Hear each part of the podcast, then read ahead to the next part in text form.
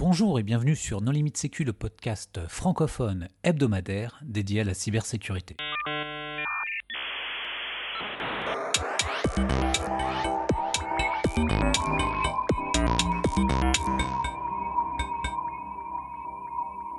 Alors aujourd'hui, nous allons parler d'une vulnérabilité qui impacte un grand nombre de routeurs avec Patrice Offray. Bonjour Patrice. Bonjour. Pour discuter avec lui, les contributeurs No Limite Sécu sont Vladimir Collin. Bonjour. Hervé Schauer. Bonjour. Et Nicolas Ruff. Bonjour. Alors Patrice, on a déjà réalisé un épisode ensemble sur ONIF, mais pour les auditeurs qui ne l'auraient pas suivi, est-ce que tu voudrais bien te présenter?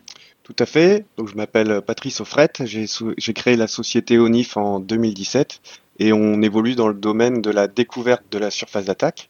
Et pour ce faire, on scanne tout Internet, IPv4, IPv6, mais également des URL. C'est très important de scanner des URL puisque si on a des adresses IP derrière Cloudflare par exemple, si on scanne que l'adresse IP, on ne verra pas les technologies des sites web protégés. Alors Patrice, comment cette vulnérabilité a été découverte? Alors c'est l'équipe de Cisco Talos qui, euh, sur euh, une investigation euh, à la demande d'un client, s'est rendu compte qu'il y avait des comptes admin, donc c'est privilège 15 du côté de, Cisco, l'équivalent de route sur Unix. Des comptes étaient créés à distance et bah, du coup ils ont investigué pour savoir comment c'était possible que des comptes administrateurs soient créés à distance comme ça. Et par quelle magie est-ce arrivé? Et par quelle magie? Eh bien, donc ils ont continué leur investigation et ils se sont rendus compte qu'une faille de type 0day était exploitée. Euh, et euh, donc ils ont continué à investiguer. Ils se sont rendus compte que le phénomène était assez assez prévalent. Et euh, un certain nombre d'acteurs a commencé à scanner Internet pour regarder jusqu'à quel point c'était grave, puisque Talos, dans sa grande générosité, a donné une méthode euh, d'identification à distance pour savoir si une machine avait un implant ou pas, puisqu'il faut le rappeler, cette vulnérabilité était exploitée pour déployer des implants, donc prendre le contrôle total de routeur euh, à l'échelle d'Internet. Oui, alors ce qu'on peut dire, c'est que c'est une vulnérabilité donc, euh, qui, à distance, permet de créer un compte, donc une vulnérabilité ultra critique et qui donc a été exploitée par un attaquant, on ne sait pas qui, et, euh, ce qu'a communiqué euh, Talos, c'est effectivement un moyen de détecter certains implants, en tout cas euh, les premiers implants que eux ont découverts. Malheureusement, comme il y a eu beaucoup de codes d'exploitation et autres qui ont été publiés depuis, ça ne permet pas de potentiellement détecter tous les implants qui ont été créés depuis. Mais au moins, ça permet de détecter tous ceux du passé, c'est-à-dire qu'il y a quand même quelqu'un, enfin des gens qui ont compromis des milliers, voire dizaines de milliers, on en reparlera, mais d'équipements de, Cisco et pour y injecter des comptes. Donc il y a des gens qui ont utilisé cette capacité de création de compte administrateur pour injecter un implant, c'est-à-dire du code, à l'intérieur du routeur? C'est ça. Oui, tout, à fait. Ce qu'il ce faut savoir, c'est que au tout début, euh, alors comment ça a commencé? En fait, Talos a investigué sur cette affaire, c'était fin septembre à peu près. Donc il a constaté un certain nombre de routeurs, mais en, en petit nombre. Et euh, à peu près euh, deux, trois semaines plus tard, l'attaque a été lancée à large échelle. Et euh, pour la plupart des routeurs compromis, d'après l'analyse de Cisco, ce serait l'œuvre d'un acteur unique. Alors depuis, comme Vlad l'a dit, la vulnérabilité est connue, donc il y a d'autres acteurs certainement qui s'engouffrent dans la brèche, mais l'essentiel des machines compromises aujourd'hui est attribué à un unique acteur. Mais il y a une fuite chez Talos, alors, parce que si cet acteur, il s'est mis à utiliser la faille de manière euh, euh, très générale juste après sa découverte euh, par Talos, soit il s'est aperçu que ça avait été découvert, soit il y a une fuite de chez Talos. Bah non, pas forcément. Ça peut être au contraire l'inverse. C'est que le client de Talos est suffisamment réactif pour avoir détecté ça au tout début, aux prémices, et qu'ils sont juste arrivés au tout début de la campagne de, l'attaquant, et que c'est juste euh, l'attaquant, il avait prévu ensuite d'exploiter massivement sa vulnérabilité. C'est peut-être juste ça. Hein. C'est ça. En fait, les, les, fin septembre, on peut attribuer ça à des, à des tests pour voir en gros si la procédure automatique d'attaque en masse allait bien fonctionner. Et euh, c'est là qu'ils ont été repérés. Et euh, voilà. Ah, c'est triste pour eux, ils ont été pris à la main dans le pot de confiture, c'est dommage. Enfin, dommage. exactement, ce qui amène à la question suivante, quel était l'objectif? Puisque aujourd'hui, à ma connaissance, il n'y a pas eu de demande de rançon sur les équipements euh, concernés. Donc quel était ben l'objectif des attaquants? Bah, c'est de l'espionnage ou du prépositionnement stratégique, évidemment. On va pas consommer un 0D pour du rançongiciel, quand même. Mais surtout que. Un tel 0D Oui, si on, si on parle en, termes de, de, machines compromises, euh, d'après nos données, il y a 80 000 équipements euh, exposés à Internet. Nous, on a constaté 53 000 équipements compromis. Donc quand on fait une attaque à si grande échelle, c'est un peu difficile d'imaginer que ça va passer inaperçu. Donc ça pose aussi tout un tas de questions. Ah, tu penses que ça peut pas passer inaperçu? Ça peut être quand même. Euh, si c'est assez fin, assez discret, que tu laisses pas trop de traces, trop de logs, euh, ça n'est finalement qu'une ou deux requêtes euh, sur chaque cible. Oui, mais ça s'est fait en l'espace de 24 heures en gros. Hein. Oui, ça effectivement. Il y a d'autres acteurs, d'autres acteurs comme Shadow Server ou Leakix ou Sensis qui ont également scanné les équipements pour identifier ceux qui avaient l'implant. Euh, Sensis, par exemple, a constaté une augmentation de 8000 machines compromises en l'espace de 8 heures. Euh, je pense qu'ils ont amélioré leur process de détection puisqu'on avait déjà 53 000 avant leur, euh, leur second scan.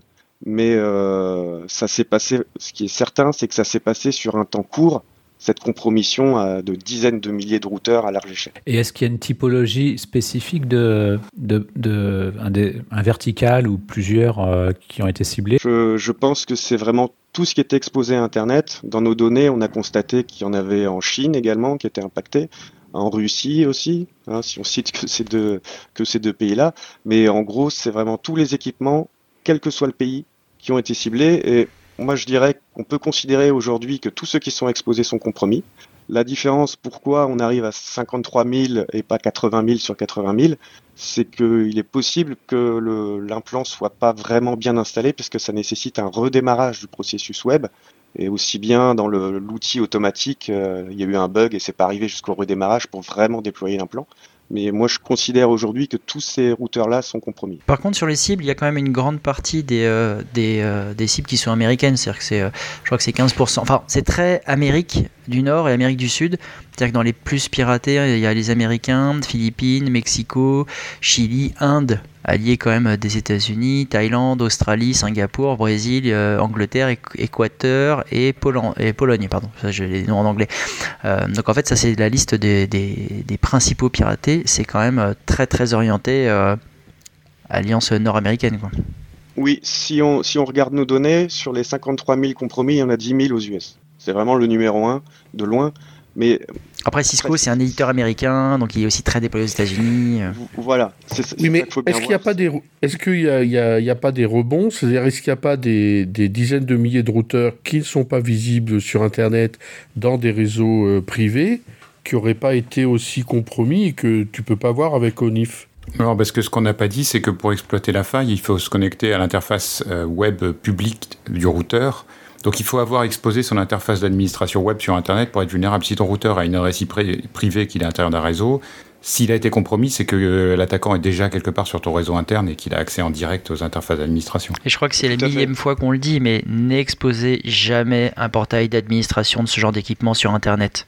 Oui, c'est vrai qu'on a oublié de dire que effectivement ça, impacte le composant web de euh, du routeur Cisco. La, recommandation de Cisco, c'est de désactiver l'interface euh, web, tout simplement, pour éviter d'être compromis. Moi, je, dirais que tous ceux qui ont ce type d'équipement aujourd'hui doivent faire une analyse forensique, puisque comme je le disais, je considère qu'ils sont tous compromis. Euh, donc il suffit pas de tester est-ce que l'implant est sur mon routeur ou pas. Non, il faut faire une analyse informatique parce qu'il y a 90% de chances qu'il soit compromis. Oui, totalement, oui. Nous, c'est ce qu'on recommande à nos clients, c'est même si vous n'avez l'impression que vous n'êtes pas euh, compromis, euh, il faut impérativement investiguer parce que entre bah, potentiellement les bugs du premier implant et les évolutions d'autres implants, d'autres attaquants, euh, c'est très compliqué. Donc il faut impérativement investiguer. Et investiguer, ça veut dire regarder. Je suis désolé, c'est arrivé en pleine semaine, on arrive sur le week-end, c'est très très compliqué, mais c'est malheureusement il faut le faire. Oui, alors investiguer, Cisco Talos a donné aussi les, les IOC pour euh, identifier une compromission des routeurs. Euh, il y, a une méthode simple, s'il y a un fichier qui s'appelle euh, de mémoire cisco underscore services.conf dans l'arborescence, ça veut dire que l'implant a été déployé, enfin l'implant. L'implant découvert par Cisco ouais, Cet implant, ouais. Vlad, voilà, il y a peut-être d'autres implants, donc d'autres IOC à aller regarder. C'est-à-dire qu'il faut quand même regarder la liste des comptes des utilisateurs, à minima, voir a un compte euh, inconnu, non maîtrisé. Et faites attention, hein, parce que admin euh, avec deux N, enfin un N à la place du M, etc., il y a des astuces qui permettent de cacher visuellement. Vérifiez quand même euh, tous les noms des comptes. Oui, Et quand il y a un compte de créer, il y a une ligne qui est journalisée dans l'équipement. Donc il suffit de regarder est-ce qu'il y a des comptes qui ont été créés récemment et de regarder est-ce que c'est normal. si vous êtes suffisamment mature pour euh, sortir vos logs et les centraliser dans un SIEM ou autre, euh, vous regardez tous les comptes qui ont été créés euh, depuis, on va dire, quelques, quelques semaines et ça vous permettra quand même d'avoir des indices sur la compromission potentielle de, l'équipement. Nico, tu voulais réagir? Oui, je voulais réagir à quelque chose qu'on a dit tout à l'heure sur le fait que les attaquants étaient extrêmement verbeux et avaient compromis en masse plein de routeurs. Pour moi, c'est une stratégie payante parce que quand tu regardes certaines failles qu'il y a pu avoir dans le passé dans Exchange ou des firewalls, des, des gateways VPN, des trucs comme ça. Euh, un an après, tu as encore 70% euh, des, des, gens compromis qui n'ont pas nettoyé. Donc en fait, même si aujourd'hui il y a des publications Cisco Talos, il y a des alertes CISA, euh, CertFR, etc., tu peux être certain que dans six mois, la majorité des implants sera encore installée sur ces routeurs. Exactement, exactement. Et ça, c'est ce qui m'intéresse, moi, d'un point de vue euh, chercheur, on va dire. Euh, nous, on va monitorer ça toutes les semaines. En gros, on va regarder euh, où sont les implants. Donc, on aura des chiffres sur l'évolution de, de, cette attaque. Et je suis convaincu, comme toi, Nico, que dans six mois, on verra encore des machines avec un implant. Alors, ce qu'il faut savoir, c'est qu'il ne survit pas à un reboot. Donc, si on voit encore des machines dans six mois avec l'implant, c'est qu'elles n'ont pas rebooté. Bon, il y a le droit de pas rebooter son serveur, hein. mais euh, c'est ça qui va être intéressant pour moi d'un point de vue chercheur. Mais si elle ne survit pas au reboot, mais si un, un, utilisateur euh, donc root qui a été euh, créé, il sera toujours là. Exactement, exactement. Et c'est pour ça qu'il faut vraiment ne pas se baser uniquement sur la présence de l'implant pour établir l'état compromis ou non compromis de son équipement. Alors le problème du reboot, c'est que c'est pas non plus anodin parce que c'est quand même des routeurs, alors sur une certaine taille, qui font passer pas mal de trafic et leur démarrer, déjà ça prend un certain temps. Et donc si en plus il n'y a pas de redondance, si vous avez de la redondance, vous pouvez faire d'abord le master, ensuite le slave. Mais euh, si vous n'avez pas de redondance, euh, ça peut occasionner une coupure de service assez importante. Oui. Donc on peut comprendre que les gens n'aient pas envie de rebooter tout de suite. Ça peut aussi se comprendre. Bien sûr, et on sait que les opérationnels n'aiment pas redémarrer les serveurs puisqu'il y a toujours des risques, euh, même au niveau pas de matériel. Mais la situation est suffisamment grave pour euh, trouver une fenêtre euh, d'intervention, je pense. Oui, oui totalement. Est-ce qu'il n'est pas possible de poser des, implants persistants? Parce qu'il euh, y a quand même des mémoires. Enfin, tu pourrais flasher le firmware sur ces équipements. Donc, il me semble que par les passés, il y a eu des cas où des routeurs avaient pu être compromis de manière persistante.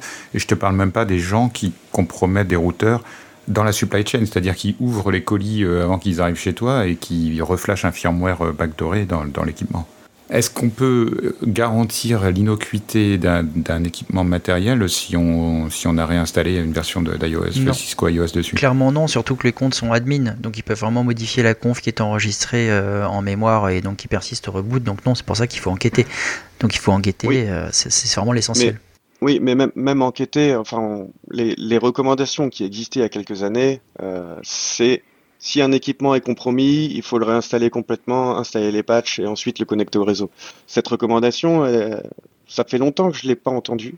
Mais euh, pour ce genre de vulnérabilité, je pense que la meilleure solution, c'est vraiment de reflasher le, device, le patcher avant de le connecter euh, de nouveau au réseau et ensuite seulement de le reconnecter au réseau. et après, il y a le problème de la configuration. C'est-à-dire que tu as toute ta configuration au réseau, tes comptes, etc., qu'il faut également remettre dans l'équipement, mais il faut quand même l'analyser pour être sûr qu'il n'y a pas euh, un compte, encore une fois, euh, euh, porte dérobée qui aurait été ajouté. Tout à fait. C'est pour ça que c'est pas simple. C'est vraiment pas simple. Fait de moins en moins. Oui, oui. Et c'est pour ça qu'on le fait de moins en moins, faire un reset complet d'un système, parce que bah, c'est devenu compliqué, surtout des équipements presque cœur de réseau, j'ai envie de dire, c'est compliqué d'avoir cette approche. Ouais, c'est vraiment pas un cadeau. Là, je plains toutes les équipes réseau qui se prennent ça. Là, c'est euh, c'est pas un sujet facile à traiter. Voilà, une des attaques qu'elle faisait référence, par exemple, est connue sous le nom de, enfin, du groupe Tangri 4 qui avait quand même réussi à analyser le, le bitstream du FPGA qui est dans les équipements Cisco pour assurer l'authenticité. Et en modifiant ce bitstream depuis un shell root, il pouvait euh, bypasser en fait la vérification d'intégrité des firmware. Et pourquoi? Parce qu'en fait, aujourd'hui, il y a énormément d'équipements contrefaits aussi. Donc, le contournement de tous ces devices de sécurité, et, enfin, de, on va dire de DRM côté vendeur, est aussi un sujet de recherche pour tous les fabricants de, on va dire, de clones euh, bas coût et basse qualité.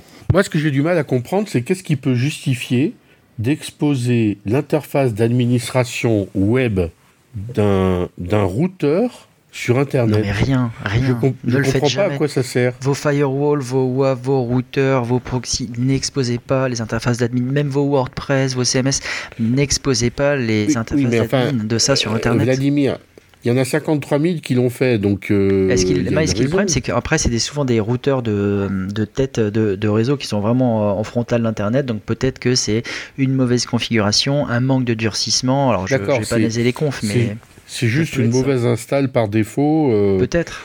Je pense pas que c'est par défaut, ça, ça, Moi, je croyais qu'il fallait lancer la commande pour que l'interface d'administration soit euh, web soit lancée en fait elle est par défaut? J'en sais rien. Et puis surtout, il, me semble qu'elle est par défaut. Après, elle est par défaut et il faut lancer la commande pour la, pour la désactiver. Potentiellement, il faudrait une interface d'admin sur un réseau privé, mais si les routeurs ils sont adressés que sur du public, avoir un, un, réseau d'admin euh, déconnecté du réseau public, c'est quand même pas évident. Euh, donc tu, peux, tu peux comprendre que les mecs laissent l'interface d'admin sur une IP publique auquel ils accèdent, mais vraiment le faites pas. Quoi. Essayez vraiment d'avoir des liens dédiés, des services des, réseaux d'admin déconnectés euh, et pas du tout reliés à Internet. Ce qu'il faut bien voir, c'est que c'est toujours la même histoire. Un fabricant de produits, il livre un produit, il faut qu'il soit utilisable le plus rapidement possible euh, sans avoir à rentrer dans la doc euh, pour réussir à l'administrer. Donc souvent, ces, dispositifs de, type routeur, l'interface web, elle écoute par défaut pour qu'on puisse se connecter avec le mot de passe par défaut et configurer la machine pour que ça marche. Et le guide de hardening, il est souvent manquant dans, les équipements. Mais effectivement, il y a l'étape finale, une fois que ça marche, le hardening. Et ça, souvent, les utilisateurs, ils sont, ils sont laissés à eux-mêmes sur ces aspects-là. Ah, parce que c'est un gros travail en amont. normalement, il faut que tu aies des templates de conf qui soient validés, que tu aies, que aies des standards qui soient ensuite appliqués sur tous tes équipements et industrialisés. Ça demande quand même un gros travail en amont. Ok, donc euh, quelles sont les, actions qu'on peut recommander euh, de, mettre en œuvre euh, bah, dès que possible? Contrôler les utilisateurs, désactiver l'interface web, rebooter, patcher. Est-ce qu'il y a un patch qui est disponible? Euh, Aux dernières nouvelles, je n'ai pas vu. Je sais que Cisco travaillait d'arrache-pied pour fournir un patch. Je trouve ça un petit peu long, mais euh, bon, on ne connaît pas les process de Cisco. Au moment de l'enregistrement de cet épisode, aucun correctif de sécurité n'est encore disponible. Et Cisco a un petit peu rationalisé euh, ses lignes de produits. Mais il euh, faut voir qu'à une époque, il y avait des, builds de routeurs qui étaient faits par client. C'est-à-dire que quand tu avais un support ingénieur de plus haut niveau qui venait chez toi et que tu avais un bug, il te recompilait du, Cisco iOS sur sa machine et il te déployait sur ton routeur. Donc, à un moment, quand tu avais un compte, euh, je sais pas, CCNO, là, tu pouvais télécharger jusqu'à 300 000 firmware différents. Donc, tu imagines qu'en termes de, de, de, QA, de, de recompilation, de tests, etc., c'est vraiment l'enfer. Oui, je, ne suis pas surpris. J'ai travaillé pour un grand fabricant de modems euh, câbles euh, DSL et euh, à l'époque, on avait quelque chose comme 400 branches software parce que c'était du custom par client quasiment. Donc ça complexifie un peu le, portage du bug fix sur toutes les branches software. Donc oui, les recommandations aujourd'hui, c'est numéro un, désactiver l'interface web et euh, idéalement le déconnecter du réseau pour faire une, une, une, investigation pour savoir si le device est compromis ou pas. Alors il y a eu des nouveautés depuis le moment où nous avons enregistré cet épisode. Alors Patrice, quelles sont ces nouveautés? Il y a deux grandes nouveautés, effectivement. Euh, la première nous vient de Cisco Talos. Finalement, c'est bien une chaîne de vulnérabilité qui, qui a été exploitée. Et euh, la, ce n'est pas une zero day, mais deux. La première, on l'a vu, c'est celle permettant la création d'un compte administrateur sur l'équipement. Et la seconde serait une escalade de privilèges local pour atteindre les droits route et pouvoir déployer l'implant euh, au niveau du système. La deuxième grande nouveauté, c'est que nous avons constaté que les implants disparaissaient d'Internet. Ça ne veut pas dire que les devices n'ont pas été compromis ça peut dire tout simplement que l'attaquant est en train de nettoyer ses traces, puisque cette méthode de détection à distance n'aurait peut-être pas dû être possible en premier lieu, donc ils sont en train de corriger leur, euh, erreur. Ou alors ça veut dire éventuellement que quelqu'un est en train de nettoyer les implants euh, à large échelle. Pour l'instant, nous n'en savons pas plus. De mon côté, je continue à penser que il faut considérer que tous les équipements, donc les 80 000 équipements, sont compromis et je ne peux qu'inviter les, administrateurs de ces équipements à effectuer une analyse inforensique pour s'assurer que leur équipement n'a pas été compromis. Ok. Est-ce que vous voyez d'autres choses à ajouter? Bon, je pense que de, de mon côté, c'est c'est bon. Voilà, on va, nous, on va continuer à monitorer pour savoir euh, si l'attaque se répand un peu plus ou si, euh, si les implants restent en ligne euh, longtemps ou pas. Et tu vas continuer à publier sur Twitter euh, ce que tu trouves? Tout à fait, oui. Cool. Alors, et ton compte Twitter, c'est Bah, c'est euh, ONIF, O-N-Y-P-H-E. Et, euh, sur LinkedIn aussi, on communique. Pareil, euh, ONIF, O-N-Y-P-H-E. Bon, eh bien, Patrice, merci beaucoup d'avoir accepté notre invitation. Merci aux contributeurs. Chers auditeurs, nous espérons que cet épisode vous aura intéressé et nous vous donnons rendez-vous la semaine prochaine pour un nouveau podcast. Au revoir. Au revoir. Au revoir.